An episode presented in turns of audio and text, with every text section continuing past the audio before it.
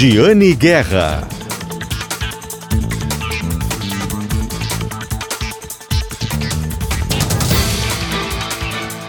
Olá, bom dia! Está começando o programa Acerto de Contas, o programa de economia da Rádio Gaúcha. Na pauta de hoje, um resumo do que foi a Cial Paris 2022, a maior feira de alimentos da Europa. A discussão mundial da sustentabilidade que já vem de anos, o que muda com a guerra, com a inflação recorde na Europa, como isso influencia, impacta e inspira as empresas brasileiras, os desafios e as oportunidades deste cenário para empreendedores gaúchos. Tudo isso e muito mais hoje aqui no programa Acerto de Contas, o programa de economia da Rádio Gaúcha, que tem o patrocínio de Shopping Total. No Shopping Total tem prêmio todo dia, total toda hora, participe da promoção. Cindy Lojas Porto Alegre, Sindicato dos Lojistas de Porto Alegre, a melhor solução para o teu negócio. Bolão premiado Lebes, Lojas Lebes, aqui você tem sorte, aproveite as ofertas. E pensou energia solar, referência de mercado, 1.300 clientes satisfeitos, Ecosul Energia Solar. E vamos falar hoje então da Cial Paris 2022. Eu estive na feira, acompanhei os cinco dias de feira, também visitas técnicas. No grupo, na comitiva da Federação das Indústrias do Rio Grande do Sul, a Rádio Gaúcha viajou a convite da Fiergues e que integrou uma delegação nacional da Confederação Nacional da Indústria. E os empresários gaúchos, as empresas do Rio Grande do Sul, formavam o maior grupo entre os estados que participaram dessa missão empresarial da Confederação da Indústria. Esse é um sinal e mostra a força da indústria do Rio Grande do Sul e, mais ainda, a busca que essa indústria faz por novidades sobre tendências, o cenário mundial. Nós temos uma guerra no leste europeu. Isso tem influenciado muito as coisas aqui na Europa. Desde o ar-condicionado do quarto, que fica desligado no hotel, até greves. O programa presenciou greves de petroleiros com filas enormes nos postos de combustíveis. A alta de preços dos combustíveis provoca inflação recorde na Europa. E isso gerou protestos de milhares de pessoas no final de semana passado, inclusive em Paris. E depois disso, também paralisação parcial no transporte público. É um momento muito delicado para a Europa, sim. A perspectiva de que escassez de alimentos vai elevar ainda mais os custos, a inflação. Isso deixa as empresas frágeis. Isso foi assunto nos painéis. As empresas não conseguem fazer os seus orçamentos e acham que para 2023 a situação não estará resolvida. E tem provocado uma manifestação e até intervenção do governo para assegurar essa alta de preços. Mas, em paralelo a este cenário, tem também uma exigência maior do consumidor, das empresas, dos governos, das entidades na sustentabilidade. É o respeito ao social, as empresas com comportamento ético, respeito ao meio ambiente, as exigências ambientais. E como isso influencia no planejamento das empresas. Sim, essas duas coisas, crise de alimentos, inflação, energia e também a exigência de sustentabilidade vão andar juntas. Esse foi o recado da diretora da Cial Paris, Audrey Ashworth, em entrevista que deu para a Rádio Gaúcha. As empresas têm que produzir mais, têm que produzir melhor, têm que cuidar, têm que cuidar da saúde do seu consumidor. Isso vai continuar mesmo com a crise dos alimentos. E ela entende, e até particularmente eu concordo, que comer de forma mais saudável não necessariamente sai mais caro. Depende muito do comportamento do consumidor e as empresas precisam olhar este cenário, elas precisam inovar. Não vai ser a primeira vez que os empreendedores têm desafios conjunturais para vencer e aqueles que tiverem melhores soluções e melhores inovações vão sair na frente. Mas nós temos vários lados dessa discussão e o programa Acerto de Contas hoje vai dar espaço para todos, sim. Mas vamos começar fazendo uma entrevista mais técnica, uma análise também, mas falando sobre o que é o objetivo de muitas das, das empresas que vêm aqui na Cial Paris, que elas vêm conhecer, buscar sim inspiração, mas a maior parte delas quer mesmo é fazer negócios, é se mostrar para o mundo, é exportar, é ter novos mercados. E por isso que elas vêm então para a maior feira de alimentos da Europa, que é uma vitrine do que tem de melhor. E nós conversamos sobre isso ainda na feira com uma especialista que é a gerente de internacionalização da Confederação Nacional da Indústria, CNI, Sara Saldanha. Vamos ouvir agora um trecho da entrevista. Essas empresas pequenas, médias, virem até a Cial não quer dizer que é uma oportunidade para exportar só para a Europa, né? Aqui tem várias outras, vários outros mercados que as empresas podem sondar para entrar, né? A Cial é uma, a maior feira de alimentos do mundo. Este ano, nesta edição, 110 países estão expondo aqui. Então, sem dúvida, é um hub para apresentar o produto para esses países e, portanto, alcançar o mundo para além da, da Europa. É visível que tem uma intenção da feira de destacar toda essa questão da sustentabilidade, de produtos orgânicos, de alternativas à carne ou de produtos que cuidem do bem-estar animal. Tem essa toada dos discursos das autoridades à forma como essas empresas estão expostas na Cial. Esse não é o único mercado mas aqui eles tendem a prever o futuro. De que forma as empresas brasileiras, em especial as gaúchas, precisam interpretar esse recado que a Cial está dando? Essa é uma tendência nas, vista na Cial, mas é uma tendência mundial. É, é, preciso alimentar mais e melhor o mundo, ter produtos que respeitem o meio ambiente, que de fato estejam é, olhando a saúde integral do seu consumidor. Essa é uma tendência apresentada, inclusive como uma tendência até 2050, que deve se fortalecer. Então, aproveitar a diversidade brasileira, a nossa biodiversidade, a nossa capacidade de produzir diversos produtos, trazendo a, o olhar de uma indústria sustentada que dialoga com a comunidade, dialoga com o meio ambiente e, claro, não esquecendo as questões de atendimento a requisitos legais e a requisitos de mercado.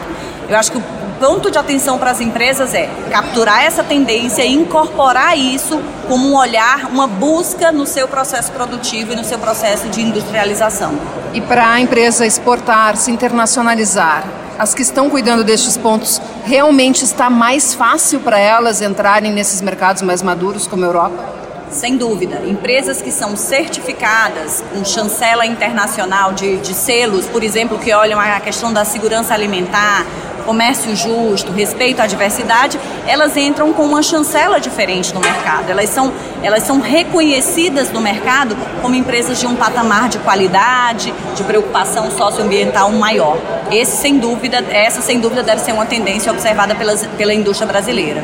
A gente olha aqui para a Cial e tem um gigantismo aqui, né? É tudo muito grande, as empresas são reconhecidas internacionalmente. No trabalho que é feito pela CNI, há uma, um direcionamento, né, uma capacitação de empresas é, que são médias ou até pequenas. Assusta o empreendedor desse tamanho diante de feiras desse é, porte como a gente tem aqui agora ou a gente já superou essa fase?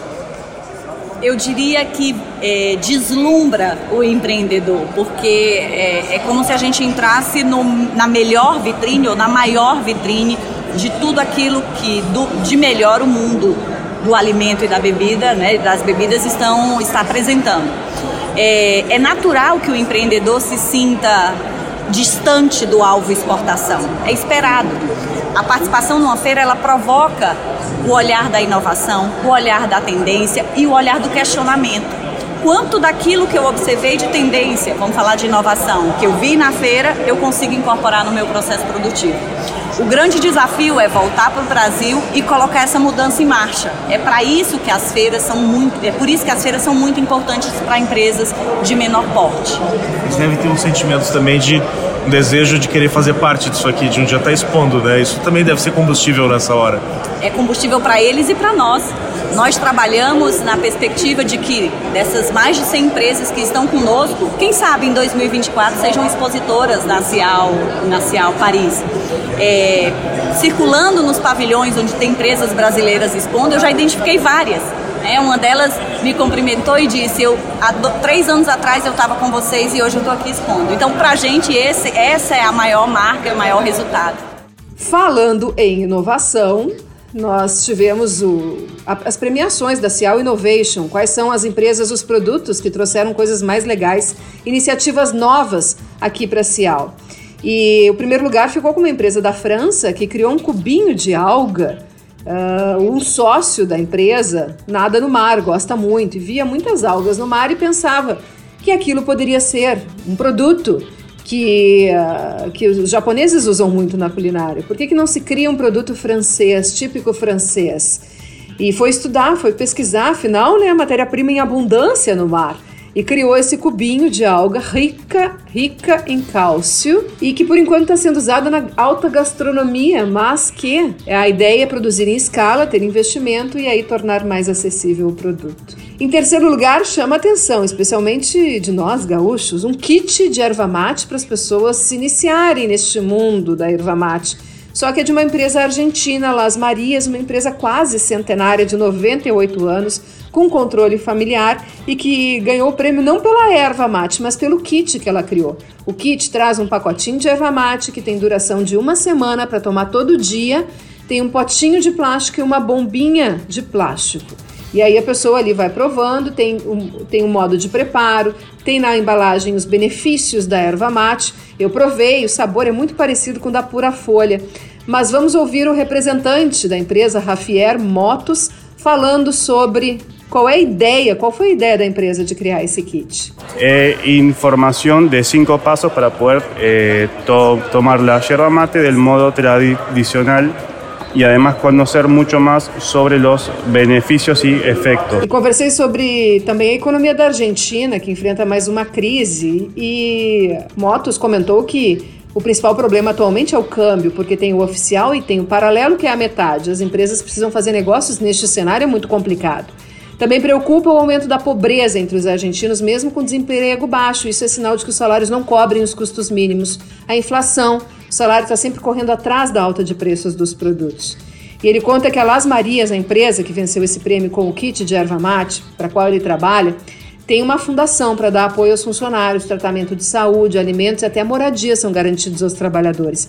Inclusive, a educação dos filhos também é subsidiada pela empresa, que oferece formação técnica. Esses pontos também são valorizados aqui na Cial Paris, tá? As empresas também ganham pontos, né, para fazer a, pra, na comercialização, porque a sustentabilidade também, também aborda o lado social. E uma notícia muito interessante, curiosa da Cial Paris foi que eu encontrei um polenteiro, um polenteiro fazendo polenta com galeto na feira, na maior feira de alimentos do mundo. Mas vamos entender a história. O polenteiro é o chefe Marcelo Bortolom, que é de Marau, no norte gaúcho, e ele faz há mais de 10 anos polenta com galeto no estande da Associação Brasileira de Proteína Animal. O presidente da associação, da BPA, Ricardo Santin, é padrinho do, de Bortolom. E ele queria oferecer almoços para os visitantes, né, para dar aquela, toda aquela, aquelas boas-vindas para os negócios que são fechados no stand. E ele, só que ele queria um produto, um alimento, um alimento típico, assim, com característica do Rio Grande do Sul. E ele colocou para o afilhado dele esse desafio. Então aprende, né, a fazer polenta, um prato. E aí o Marcelo Bortolom faz esse, essa polenta com galeto, coloca ali uma rúcula em cima. Eu acompanhei ah, o momento de fazer os pratos que são servidos. Claro que é um prato bonito, mais delicado, como ele diz, tem aquela pegada francesa. E ele e aí ele serve e o pessoal gosta bastante. Então, polenta com galeto na Cial. Vamos ouvir então Marcelo Bortolão explicando um pouquinho. Trouxe para cá a receita da nossa família, como a gente faz, como eu vejo as pessoas fazendo.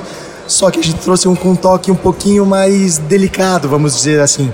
A nossa polenta vai um pouco de manteiga, vai um pouco de queijo, o queijo francês é muito bom. Isso vai ajudar a dar sabor na nossa, no nosso prato. Ah, mas eu também achei uma outra brasileira, uma engenheira de alimentos, trabalhando para uma startup francesa e estava, inclusive, no espaço de inovação da Cial Paris. E ela, a Fernanda Paiva, ela conta que ela, ela faz aqui o curso de graduação dela, né, a dupla graduação, duplo diploma, e ela trabalha nessa startup que faz farinhas de vegetais, diversos vegetais, beterraba, moranga, cenoura, e vende essa farinha para padarias e para indústrias adicionarem a farinha de trigo tradicional no, no, no, no biscoito, no pão, na massa e para adicionar cor, sabor e nutrientes. E agora também a empresa, a startup, essa francesa, onde essa brasileira trabalha, ela está vendendo para o consumidor final um produto que ela mesma mistura farinha de vegetais com a farinha de trigo, a mistura pronta, nutritiva, para o consumidor. Vamos ouvir ela explicar um pouquinho.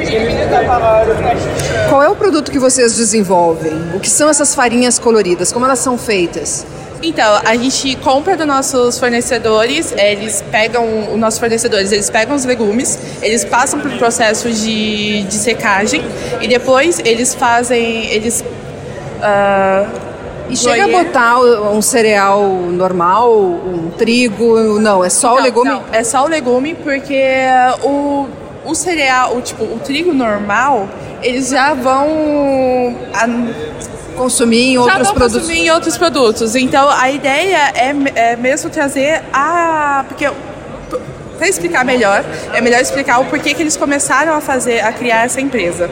A ideia no começo era fazer só pão, então a gente sabia que o pão, ó, o pão aqui na França é feito com farinha de trigo normal, que a gente precisa da, da rede de glúten e tudo mais. Só que a gente já estava tipo saturado desses nutrientes só do pão. A gente queria trazer algo a mais e por isso veio a ideia das farinhas de legumes, de trazer uma cor diferente, um nutriente. E vocês sabor. vendem a farinha de legumes para as empresas para elas adicionarem na receita. Exatamente. Então a, a ideia nossa é que a gente faz a nossa formulação sempre pensando num gosto diferente, uma cor diferente e mais nutrientes para conseguir fazer um produto inovante. Sim, e vocês usam quais legumes para fazer essas farinhas? Então, depende da formulação, mas normalmente a gente sempre tenta fazer uma base de leguminosas, então lentilha, pastiche, e depois a gente começa com ah, algum, algum produto, algum legume para colorir, como beterraba, cúrcuma, é, espinafre, e também tem a, a, parte nutritiva que a gente usa o chanvre, e esse eu não sei a tradução, desculpa, eu não sei a tradução em português, mas que é, é uma variedade de cannabis, mas sem a, é legal. E ele traz ômega 3, é extremamente nutritivo, proteico e com bastante fibra. E quem são os clientes de vocês? Vocês já vendem para outras indústrias? Sim, a gente vende principalmente para as boulangeries, que são as padarias aqui da França.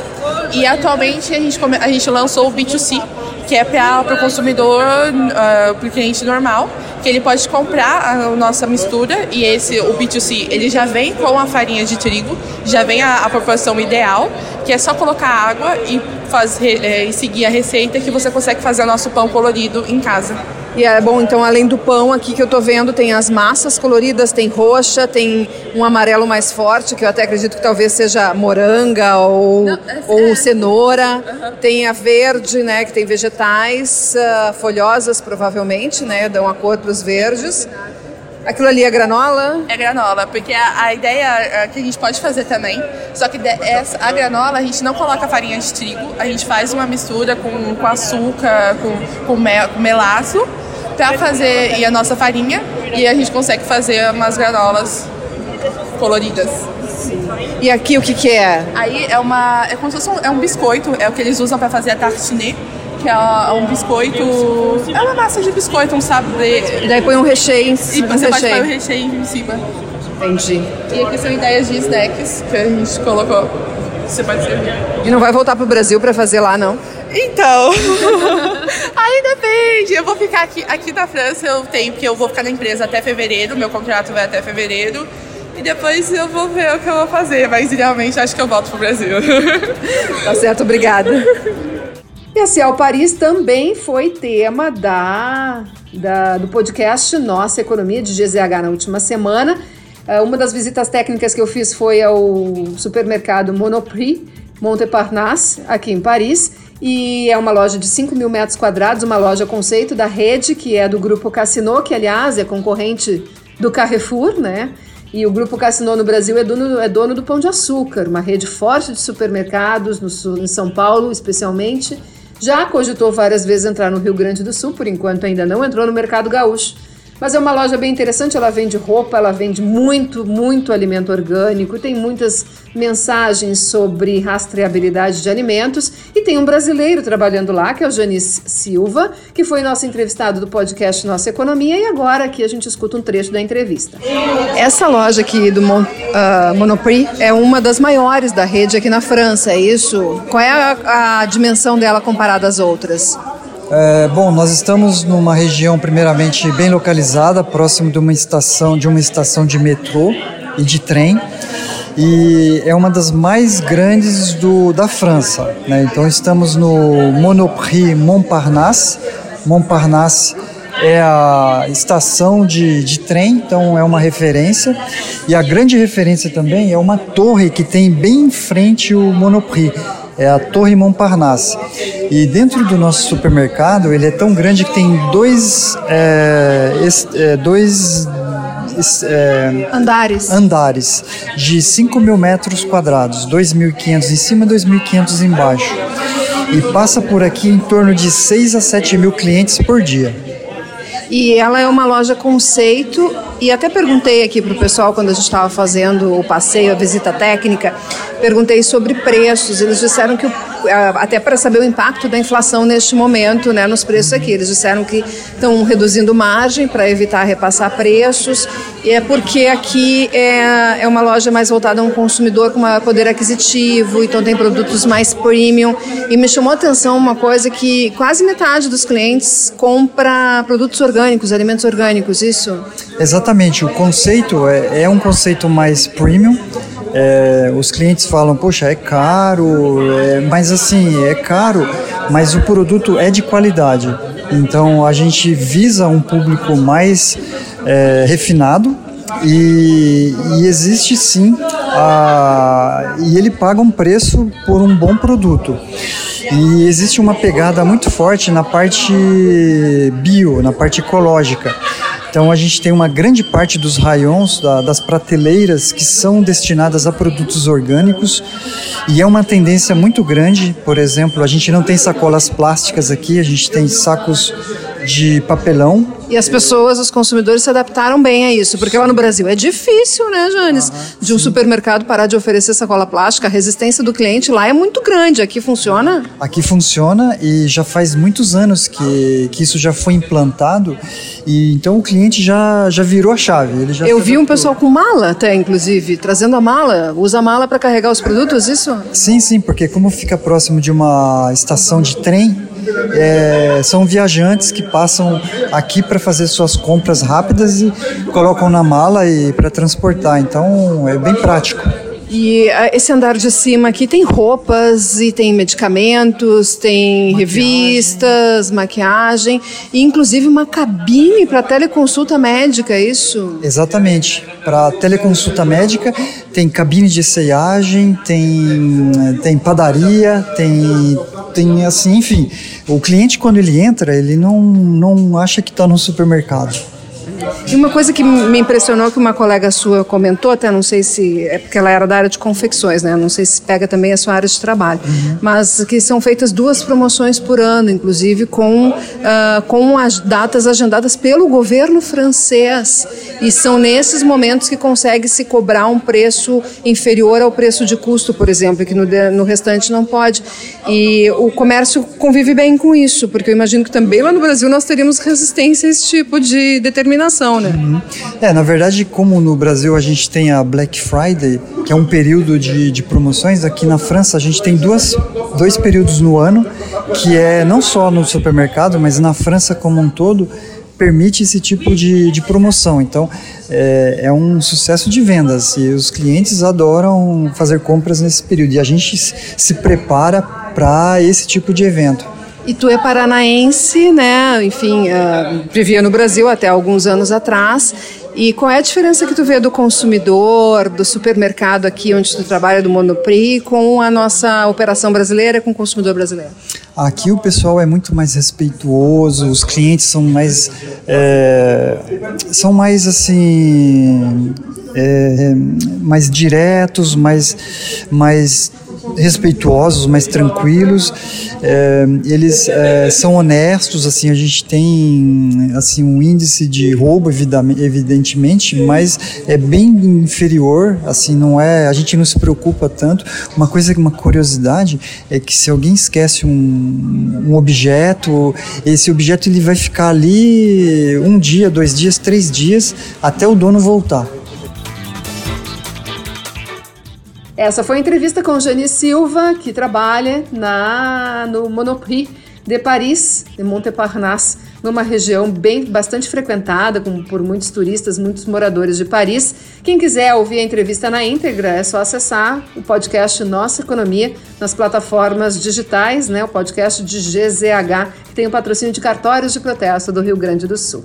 Nós vamos para o intervalo, daqui a pouquinho a gente volta com mais notícias de economia, mais informações de negócio e hoje com destaque para Cial Paris, a Feira de Alimentos de Paris, que o programa acompanhou na última semana, cinco dias com muitas novidades para a indústria, para o varejo, alimentação e muitas coisas bacanas para o consumidor. Daqui a pouquinho nós vamos ouvir empresários gaúchos falando sobre a feira. O programa tem o patrocínio de Shopping Total. Shopping Total tem prêmio todo dia, total toda hora. Participe da promoção. Cindy Lojas Porto Alegre, a melhor solução para o teu negócio. Bolão premiado Labs, aqui você tem sorte, aproveite as ofertas. E EcoSul Energia Solar, pensou energia solar, referência de mercado, 1.300 clientes satisfeitos. E a Rádio Gaúcha esteve na Cial Paris a convite da Fiergues, a Federação das Indústrias do Rio Grande do Sul.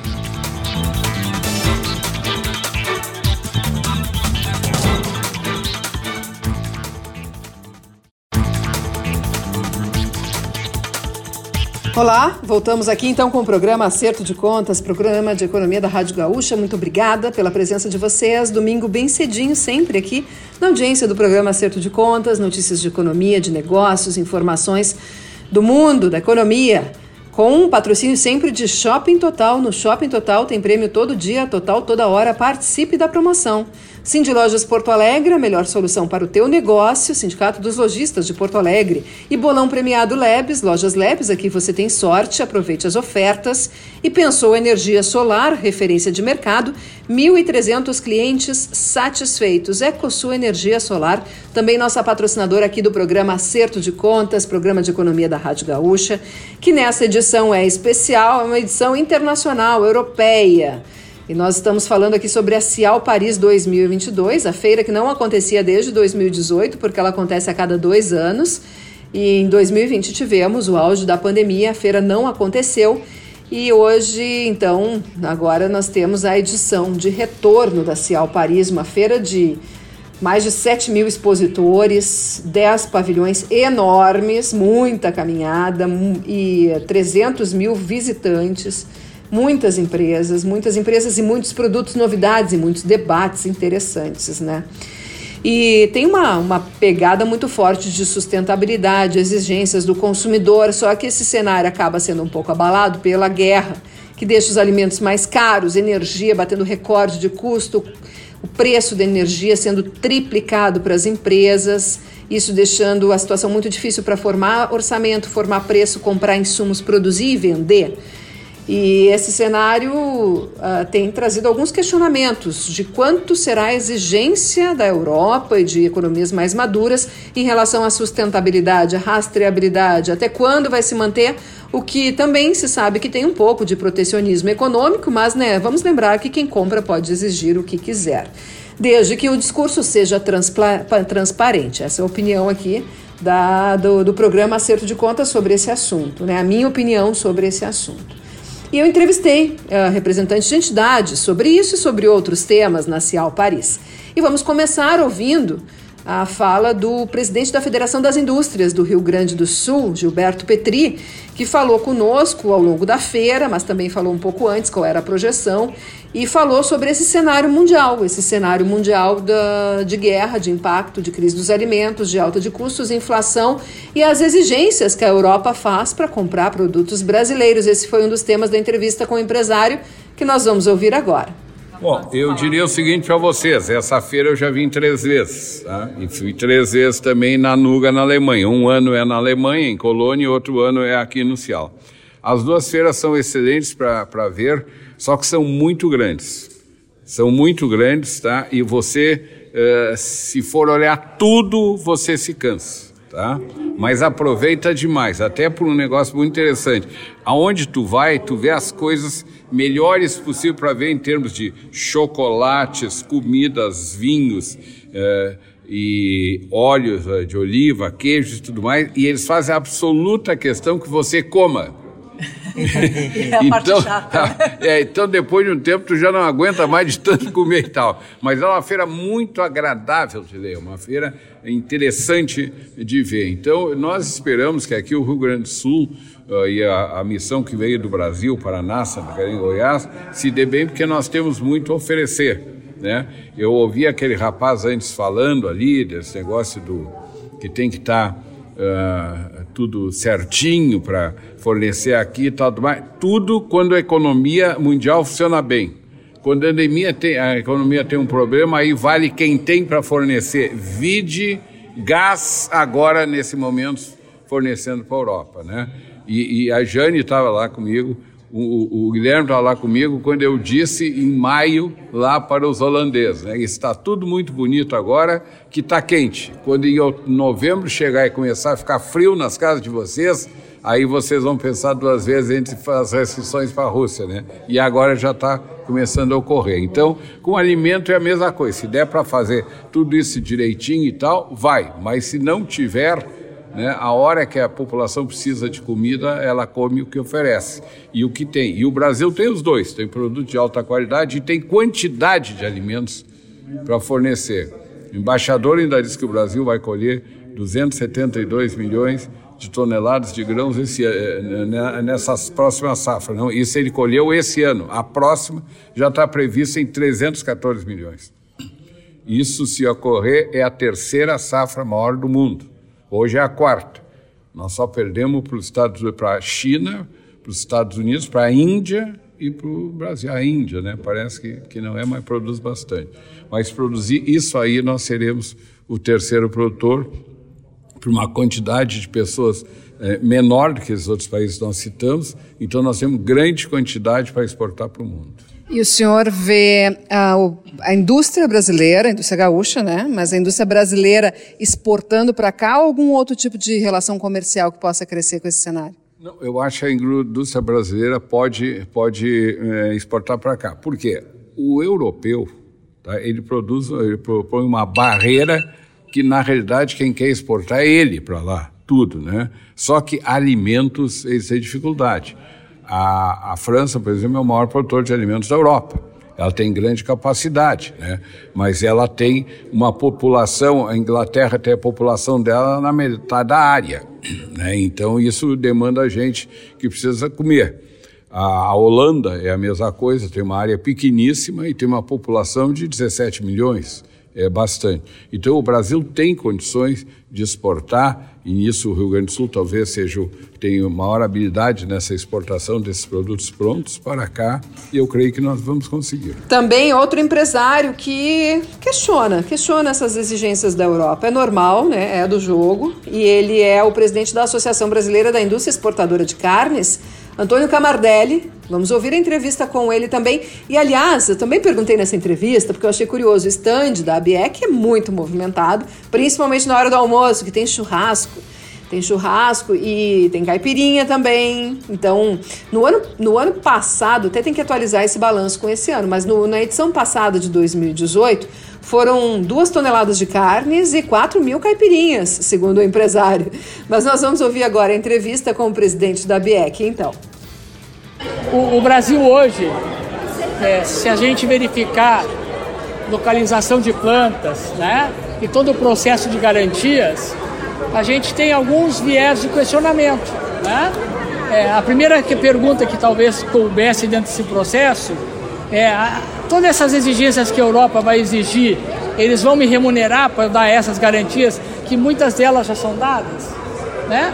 Qual é a importância do mercado europeu? É muito importante, né? Só que a Europa nos judia desde 2008. Na Europa nós não temos é, é, faz 20 anos que a gente não tem o acréscimo de nenhum estado que, que possa exportar, né? Mas é dentro dessa linha a Europa e outros países estão entendendo ou precisam entender que o Brasil é um parceiro comercial. Nós não iremos em qualquer mercado fazer disputa de produto em varejo. Eu vou citar o exemplo agora dos Estados Unidos. Nos Estados Unidos a gente preencheu toda a cota nos primeiros 50 dias, né? E nós estamos exportando carne para a indústria, matéria-prima para hambúrguer, sem nenhum problema de competitividade em relação a retail, a varejo. Então a gente tem que. O, o Brasil está codificado dentro desse processo. Presidente, achei interessante, que o senhor detalhasse, assim, contasse um pouco do que é o pitoresco aqui do estande. Que tem uma, uma negociação num lugar, um presidente de entidade no outro. E conta pra gente como é, descreve para o ouvinte. É, o, o pitoresco daqui é que tu tem aqui é, a sinergia de todos os importadores tradicionais. Tu tem da Europa, tu tem do Líbano, tu tem não tem muita gente da China como normalmente teria por conta da dificuldade do Covid.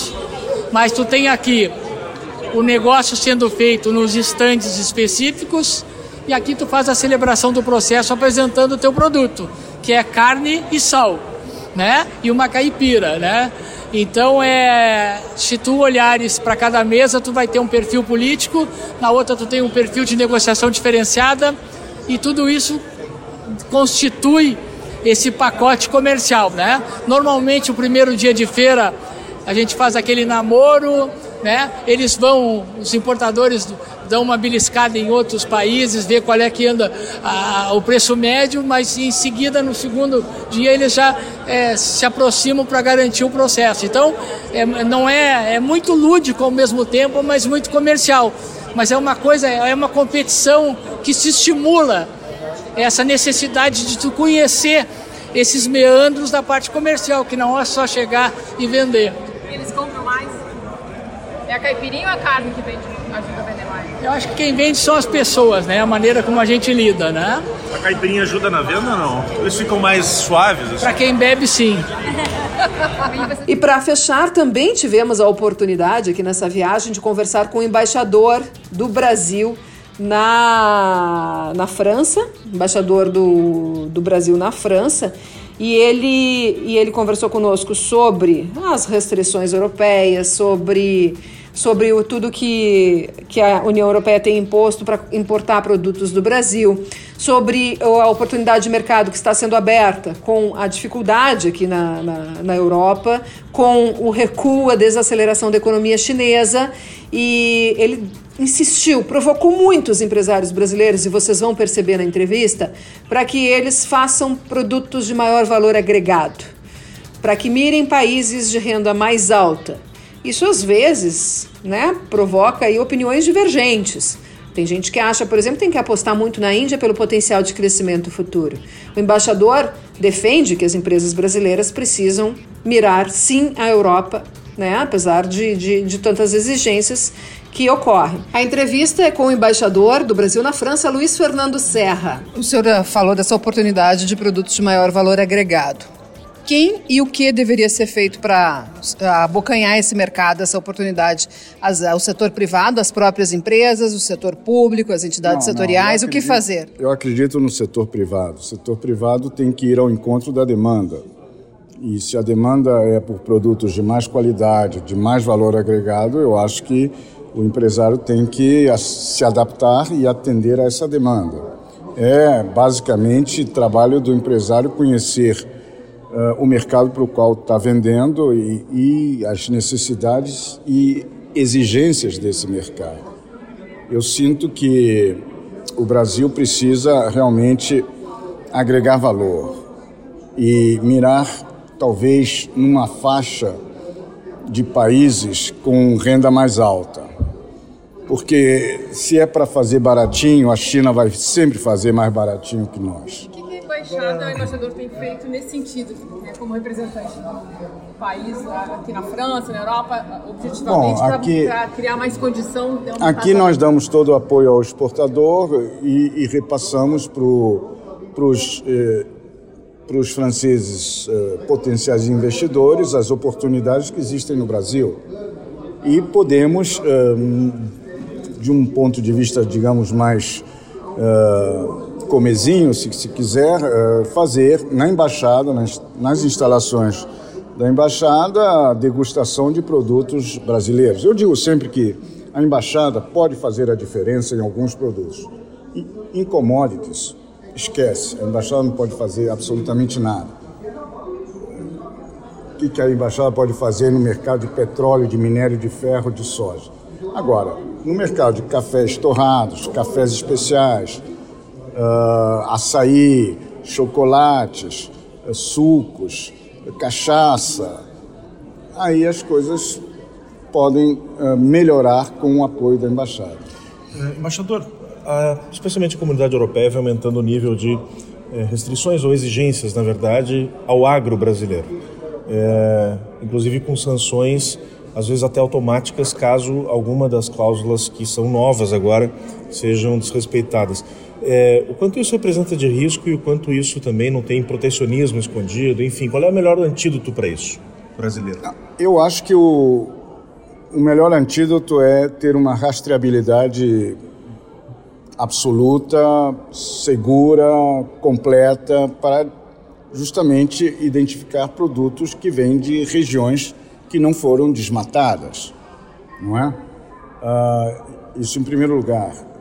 E eu acho que também se poderia pensar em levar uh, essa, essa turma para ver o nosso sistema de rastreabilidade, para que seja também do conhecimento deles e que eles possam confiar nesse sistema.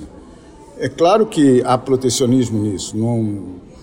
Se você deixar, os europeus vão dizer que nós temos que plantar no mar porque na Terra a gente sempre estará mexendo com biossistemas, com biomas, com não sei o quê. Agora, evidentemente, a Europa vai ter que voltar ao carvão e vai ficar muito menos exigente em matéria de sustentabilidade e outras coisas. E eu digo sempre, porque nos falam da qualidade da carne, eu digo, se a carne não é boa, não compra. Agora, proibir que ela venha, aí já é, a meu ver, protecionismo puro. É dizer, não é que se proíbe que venha a carne, mas se estabelecem cotas que são, no caso do acordo Mercosul-União Europeia, são cotas eh, mínimas, são 100 mil toneladas de carne. Mas eu sei que o produtor, o pecuarista, francês e europeu em geral passa por dificuldades, mas são dificuldades que não foram causadas por nós. Agora, a Europa precisa entender, a meu ver, que o acordo Mercosul-União Europeia é o melhor método, o melhor meio que se tem à disposição para reduzir a dependência que os dois blocos têm em relação à China. Se a Europa não entender isso, vai ficar difícil. Essa então é a entrevista com o embaixador do Brasil na França, Luiz Fernando Serra. Mas antes de fechar o programa de hoje, que nós falamos tanto sobre alimentação, sobre indústria, sobre tendência de consumo, tem uma reportagem importante do Daniel Jussani, que traz informações sobre o avanço de um projeto que nós já tínhamos noticiado no acerto de contas, que é um novo porto para Rio Grande, no sul do estado, uma região que tanto precisa de investimentos. Vamos ouvir a reportagem então do Jussan. Isso, Giane, bom dia para ti, bom dia para todos os ouvintes do Acerto de Contas. É esse projeto para uma nova operação portuária no canal São Gonçalo, no limite entre Rio Grande e Pelotas. Ele teve o primeiro aval ambiental emitido. O IBAMA liberou o termo de referência definitivo, que é o primeiro passo para o licenciamento ambiental, que ao final libera a construção. Agora, os empreendedores responsáveis vão poder dar sequência ao licenciamento através da elaboração do estudo de impacto ambiental. A expectativa é que os estudos, esses estudos de, de impacto ambiental, levem cerca de 18 meses para serem realizados, porque eles precisam de um período de que contemple todas as quatro estações do ano. Depois dessa fase é emitida a licença prévia, prévia e, na sequência, a de instalação que autoriza o início das obras. Eu conversei com o deputado Jerônimo Gergen, do PP, ele é responsável pela articulação entre os investidores e o governo federal, e ele comentou um pouquinho sobre esse passo importante para o projeto. Vamos ouvir. A conquista do termo de referência é fundamental para que o próximo passo seja efetivamente o andamento né, das obras propriamente ditas. É, nós tivemos uma conquista que consolida a viabilidade do empreendimento, já comunicamos potenciais investidores e tenho certeza que a construção desse porto muda a logística do Rio Grande do Sul e da nossa Zona Sul. É um momento muito importante e estamos agora preparados para atender as demandas que contém aí o, o próprio termo, para logo em seguida, cumpridos os prazos, termos a licença prévia. E só para trazer uns detalhes aqui do empreendimento, então ele prevê a instalação de um terminal portuário com quatro berços de atração e uma área de dragagem de 65.700 metros quadrados. E também eles querem construir uma parte de logística terrestre de 431.500 metros quadrados. Ele é tocado por um grupo de investidores que criou a empresa Terminal Portuário Multimodal São Gonçalo, e a ideia é que ele é um porto totalmente privado e a ideia é complementar a demanda dos atuais portos de Rio Grande e de Pelotas. Um dos destaques é que o canal São Gonçalo faz ligação direta com a hidrovia da Lagoa Mirim, que por sua vez se conecta também diretamente com o Uruguai, ou seja, tem um outro mercado aí a ser explorado pelos empreendedores. No documento enviado ao IBAMA, os empresários responsáveis citaram que o terminal tem previsão de movimentar 20 milhões de toneladas de carga por ano. Tem mais detalhes lá na coluna gzh.com.br barra Bom, pessoal, esse foi um resumo, um resumo, né, de tudo que eu vi na, na Cial Paris, a feira que eu, que eu fiz a cobertura na última semana, convite da Federação das Indústrias do Rio Grande do Sul, a cobertura para a Rádio Gaúcha, para a GZH, para a RBS TV. Tem muitas informações para quem quiser dar uma olhadinha em gzh.com.br barra Guerra. Nas minhas redes sociais eu fiz muitos stories. No Instagram tem lá um destaque no Instagram sobre, sobre a viagem da Cial com muitas informações, imagens, vídeos, fotos, entrevistas, enfim, tem muita informação para ir atrás. E o programa de hoje teve o patrocínio de Shopping Total. No Shopping Total tem prêmio todo dia, total toda hora. Participe da promoção. E Cindy Lojas Porto Alegre, a melhor solução para o teu negócio. Sindicato dos Lojistas de Porto Alegre. Bolão premiado Lojas Labs, aqui você tem sorte, aproveite as ofertas. Lojas Labs, também nossa patrocinadora, junto com EcoSul Energia Solar. Pensou energia solar, referência de mercado, 1.300 clientes satisfeitos. Fique atento, tem menos de 80 dias para instalar o equipamento de geração de energia solar, aproveitando o benefício total. O prazo termina no dia 6 de janeiro. Depois disso, vai valer a pena ainda? Vai, vai valer a pena, mas agora vale mais a pena ainda. Então não tenha dúvidas, procure a EcoSul Energia Solar, empresa referência de mercado para a instalação do sistema de geração de energia solar na sua casa ou na sua empresa. O programa teve na produção Daniel Jussani e Guilherme Gonçalves. Na técnica, Ronaldo Fagundes e Augusto Silveira. A edição de áudio é do Douglas Weber. Um ótimo domingo a todos. Semana que vem não teremos programa Acerto de Contas, porque será a cobertura de eleições, do segundo turno das eleições. Mas nós voltamos na semana seguinte e vocês sabem. Até lá. Comportem-se.